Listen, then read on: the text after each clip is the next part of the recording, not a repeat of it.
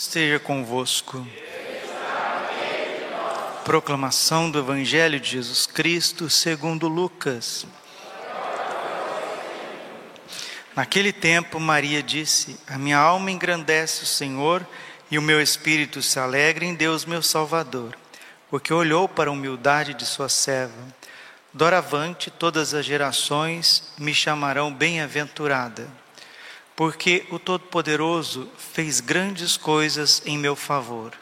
O seu nome é santo, a sua misericórdia se estende de geração em geração a todos os que o temem. Ele mostrou a força de seu braço, dispersou os soberbos de coração, derrubou do trono os poderosos e elevou os humildes. Encheu de bens os famintos e despediu os ricos de mãos vazias Socorreu Israel, seu servo, lembrando-se de sua misericórdia, conforme prometera aos nossos pais, em favor de Abraão e de sua descendência para sempre. Maria ficou três meses com Isabel, depois voltou para casa. Palavra da salvação. Ave Maria, cheia de graça, o Senhor é convosco. Bendita sois vós entre as mulheres, bendito é o fruto do vosso ventre, Jesus. Santa Maria, Mãe de Deus, rogai por nós, pecadores, agora e na hora de nossa morte. Vinde, Espírito Santo, vinde por meio da poderosa intercessão do Imaculado Coração de Maria, vossa amadíssima esposa. Podemos sentar um pouquinho. Jesus, manso e humilde de coração,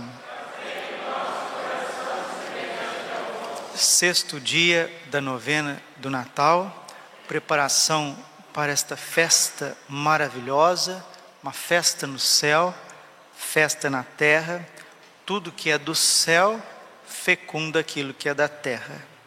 O vento vem do céu, a água vem do céu, o sol vem do céu, a graça também desce do céu.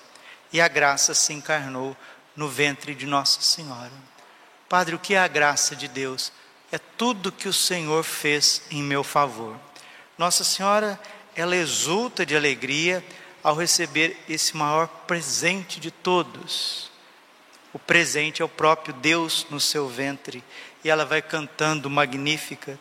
Minha alma engrandece o Senhor, o meu espírito se alegra em Deus, meu Salvador, porque olhou para a humildade de sua serva. Doravante, todas as gerações me chamarão bem-aventurada, porque o Todo-Poderoso fez grandes coisas em meu favor. Nossa Senhora, ao exemplo de Ana, também no Antigo Testamento, ela faz uma oferta total de si e do seu filho. O mais bonito na Virgem Maria, que ela nunca reteu Jesus Cristo para si. Ela sabia que esse menino é o próprio Filho de Deus encarnado e que ele veio a este mundo para se entregar em sacrifício de salvação por todos nós. Nossa Senhora poderia ter é, é, lutado contra Deus, poderia ter chorado, rasgado as vestes e, e, e tentado convencer Deus de salvar o mundo de outra forma, mas ela nunca, nunca duvidou do plano de Deus.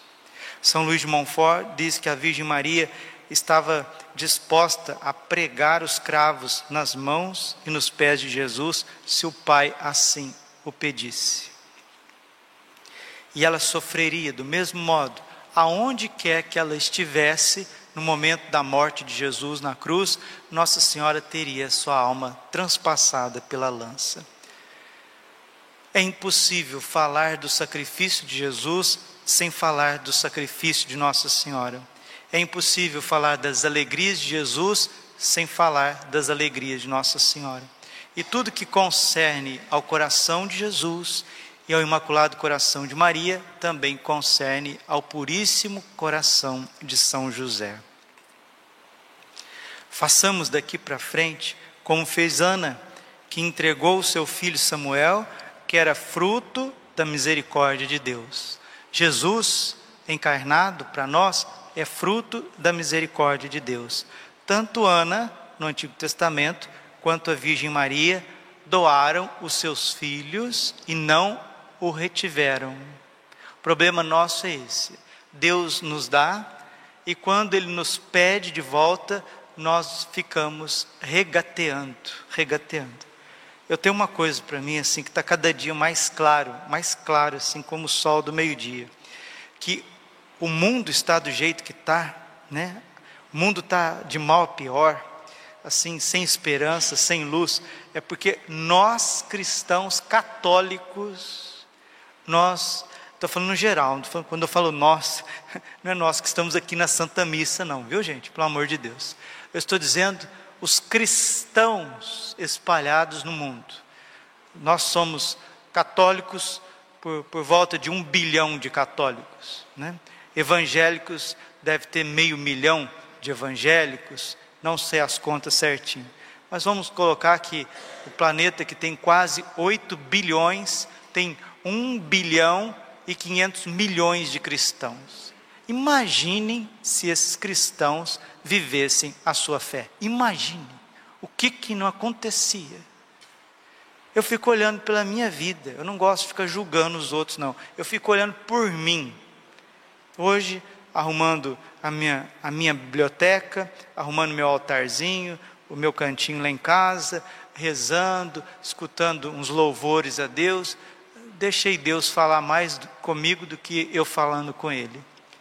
Eu tenho certeza absoluta do que eu vou falar aqui agora. O Papa Bento XVI, quando ele era bispo lá na, na Alemanha, eh, Ratzinger, quando ele era bispo, ele disse que o mal do clero alemão era a televisão. Televisão. Hoje, agora há pouco, antes de vir para cá, parece que foi o anjo da guarda que falou assim no, no meu ouvido: o grande mal do clero é a internet. Mudou, não é televisão mais, agora é internet. Os o, o habitat dos sacerdotes é internet. E não é só dos padres, não. É dos religiosos também, dos consagrados. É a internet. E não é só falando de nós, padres e religiosos, não.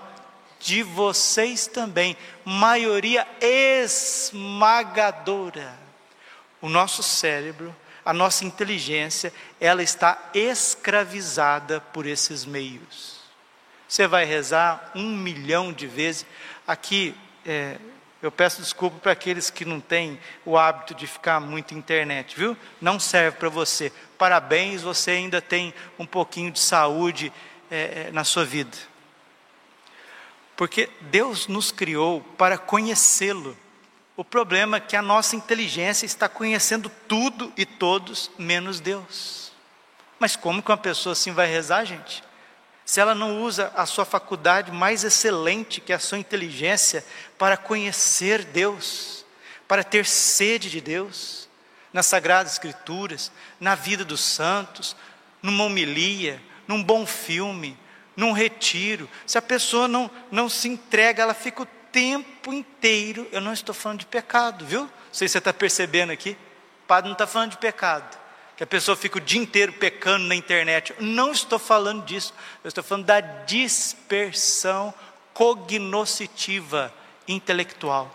O tempo inteiro, de manhã até a noite. Se isso acontece com o clero, o que será do povo de Deus? Como que os santos foram formados? Na palavra, no recolhimento, na oração, na meditação, no sacrifício, no apostolado. O mundo foi renovado dessa forma, quando o cristianismo adentrou a face da terra. Se os cristãos hoje ficam dispersos, distraídos, conhecendo uma série de coisas, coisas, tendo desejo de uma série de coisas, mexendo com uma série de coisas, principalmente aqueles que deveriam viver mergulhados na palavra de Deus, como Ana, como Nossa Senhora, como Samuel, como São João Batista, como Isabel, como a Virgem Maria, São José, nosso Senhor Jesus Cristo, porque o mundo, gente, o mundo depende de contemplativos, contemplativos. E todo cristão deve ser um contemplativo. Eu fico boquiaberto, né? O senhor que reze, Padre Braulio. O senhor que reze, o senhor que estude a Bíblia, né? o senhor que faça os seus recolhimentos e trate de me ensinar depois. O que, que é isso? Não, você também precisa rezar. Você precisa fazer sua parte, seu, seu jejum, você tem que ser evangelizador. Há um malveso no Brasil que é o padre Gilson, Frei Gilson, que tem que ensinar o povo. Frei Gilson reza, canta, ensina o povo. Padre Zé Augusto vai lá, reza e profetiza e fala o que tem que falar e, e denuncia. Pronto. Padre Paulo Ricardo vai lá, estuda, dá a vida dele e forma o povo na internet. E o resto vai trabalhar.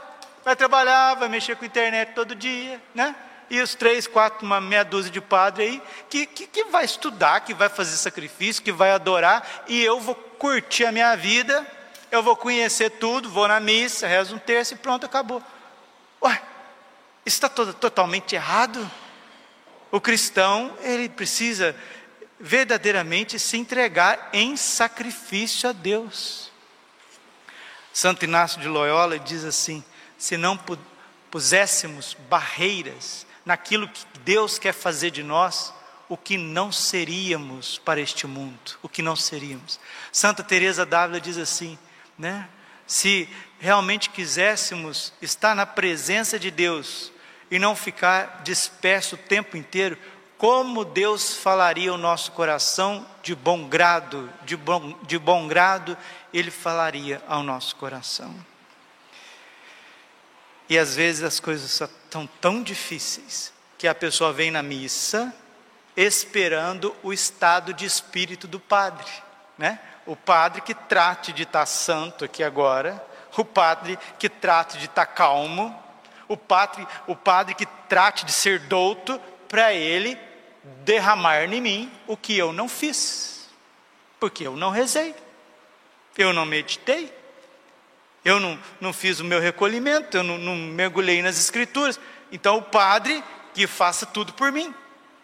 Esse é o que acontece aí no Brasil. Aí a pessoa vai numa igreja, encontra um coitado de um padre que está passando por dificuldades, o padre que não conseguiu rezar, que não conseguiu adorar, o padre que não está bom. Aí o padre vai celebrar a missa, a missa dele está meio xoxa, né?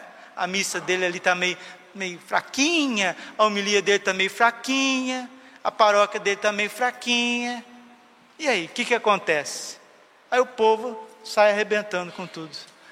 Um bispo muito santo, Monsenhor, é, Monsenhor Tiamertoff, ele diz assim: que como é necessário que o povo reze e reze também pelos padres. Isso parece assim uma coisa meio diferenciada, mas não é. Pedir ao Senhor da messe que envie operários para a sua messe. O povo precisa rezar. Se o padre precisa rezar e como precisa, se o padre precisa meditar e como precisa, se o padre tem que recolher e como ele precisa, mas e o povo? E o povo de Deus? Aí tem uma meia dúzia de senhora na paróquia X, ali uma meia dúzia de senhora mais piedosa na paróquia Y, e o resto, né? Desculpe, ano de São José, né? terminou o ano de São José, consagração de São José. Homem, homem não precisa ler Bíblia, homem não precisa ler livro de santo, homem não precisa rezar de joelhos, o homem tem que trabalhar, né? O homem é assim, ele não matou, não roubou, não traiu a mulher dele, foi na missa no domingo, opa, não vem me falar mais nenhuma vírgula, porque eu não sou padre, eu não sou frei, eu não sou monge. É a mentalidade do brasileiro. Não sei se vocês sabem, estatística. Esses dias foi até um, um representante do STF, num pronunciamento muito bonito, foi ele que, que disse isso. O Brasil é o país do mundo com maior índice de ansiedade e depressão, do mundo inteiro. E aí eu fui meditar, mas aquilo ficou tão forte dentro de mim que eu fui meditar. Sabe que, por que, que o Brasil é assim? Sabe por quê? Porque os países da África mais pobres, eles nem começaram o desenvolvimento. Os europeus, alguns asiáticos e a América do Norte começaram o desenvolvimento humano e foram longe. O problema do brasileiro que tudo que ele começa, ele não termina. Isso é a coisa mais frustrante da face da terra. O Brasil tinha tudo para ser um país verdadeiramente católico e iluminar o mundo inteiro, mas existe uma maldição no nosso país. Tudo que as pessoas aqui começam, elas não terminam. O Brasil tem 210 milhões de habitantes. Há 50 anos atrás, 90% da população do Brasil era de católico, agora já baixou muito para 60%. E se nós fôssemos verdadeiramente católicos, o Brasil seria diferente, o mundo seria diferente. Por que que nesse país as pessoas que começam as coisas não conseguem terminar? O que que acontece aqui no Brasil? tudo que as pessoas começam a fazer, elas não conseguem. Casamentos não dão certo, pessoas começam com negócios, não dão certo. Pessoas vão fazer faculdade, faz ali pelas gatas, não dá certo. Padres que começam a ser padre e deixam o sacerdócio, não dá certo. Pessoa que vai mexer, vai para uma paróquia, tentar renovar uma paróquia, não dá certo. Tudo aqui fica para o meio do caminho. Não precisa acreditar em mim, acredite nas estatísticas e nas notícias. E se quiser ser mais realista ainda, olha ao redor, olha ao redor, olha para os vizinhos, e nós vamos ver essa situação deplorável. Padre, tem remédio para isso? Tem solução para isso? Sim, tem solução. Nossa Senhora apareceu em Fátima e falou em português. E ela perguntou para os três pastorzinhos: vocês também querem se entregar em sacrifício a Deus? E aqui está o segredo mais lindo: que quem se entrega em sacrifício a Deus é verdadeiramente livre e feliz. Nossa Senhora está cantando de felicidade. Ana, por causa de Samuel, está cantando de felicidade. Quanto mais a gente retém com egoísmo, covardia, vaidade, tanto mais você fica embargado no meio do caminho. Eu já falei isso em homilia, né? teve a Copa do Mundo, aí começou as, os preparativos para a Copa do Mundo. Vamos fazer um VLT em Varza Grande, Cuiabá, não sei o que, não sei o que. Vocês já viram que maravilha que é o VLT? é algo que começou e não terminou. Está aí a prova. Não acreditem nas minhas palavras. Vejam com os seus olhos. Isso causa ansiedade, isso causa depressão, frustração. Frustração. Nós somos o país dos frustrados. E por quê? Porque temos um excelente potencial, porque tem gente que nem, nem, nem ameaçou o voo, né? Então, se você não ameaçou o voo, é bom, é bom, você nem começou a voar, então quer dizer que você está ali no, no teu terreno, você está feliz lá. Quantos países da África, da Ásia, estão lá, estão cantando, estão dançando, porque eles nem começaram ainda, estão lá né? Estão lá. Os grandões já estão lá com, com as multinacionais vendendo caminhões importados e eletro, eletrônicos e royalties e, e, e bolsas para o mundo inteiro. E o brasileiro? O brasileiro, ele não está tão atrasado quanto alguns países, terceiro mundo, mas também não desenvolveu e a coisa não vai para frente. Por que será? Por que, que isso acontece conosco? Não tem país do mundo, no mundo, do mundo, isso é estatística, onde as pessoas brigam, brigam tanto. O brasileiro é irritado, briga, briga de trânsito, assassinato, divórcios. Não tem país do mundo onde que o, o conhecimento é, científico, o índice é, educacional superior de faculdade é tão, é tão, tão baixo quanto do Brasil. Não tem país do mundo, do mundo inteiro, onde as meninas perdem a virgindade mais cedo. O que, que acontece com o nosso país. Nossa Senhora precisa fazer uma visita para nós, igual ela fez a visita para Santa Isabel. E nós só vamos sair dessa situação deplorável a partir do momento que realmente fizermos uma entrega da nossa vida, uma entrega verdadeira.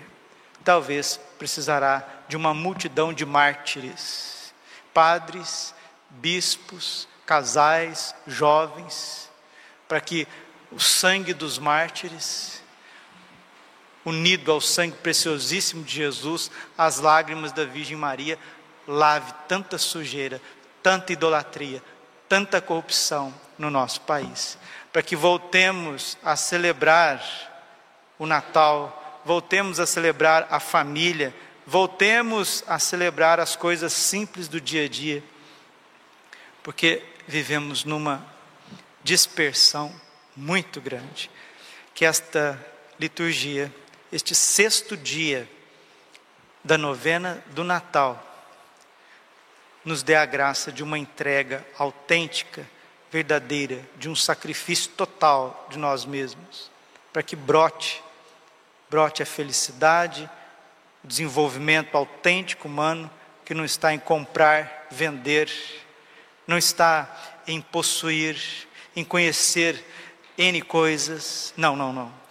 O que vai desenvolver um coração, o que vai desenvolver uma personalidade, é a união dela com Deus. E se temos pessoas, indivíduos unidos a Deus, temos uma sociedade renovada, uma igreja que expressa a santidade do seu fundador.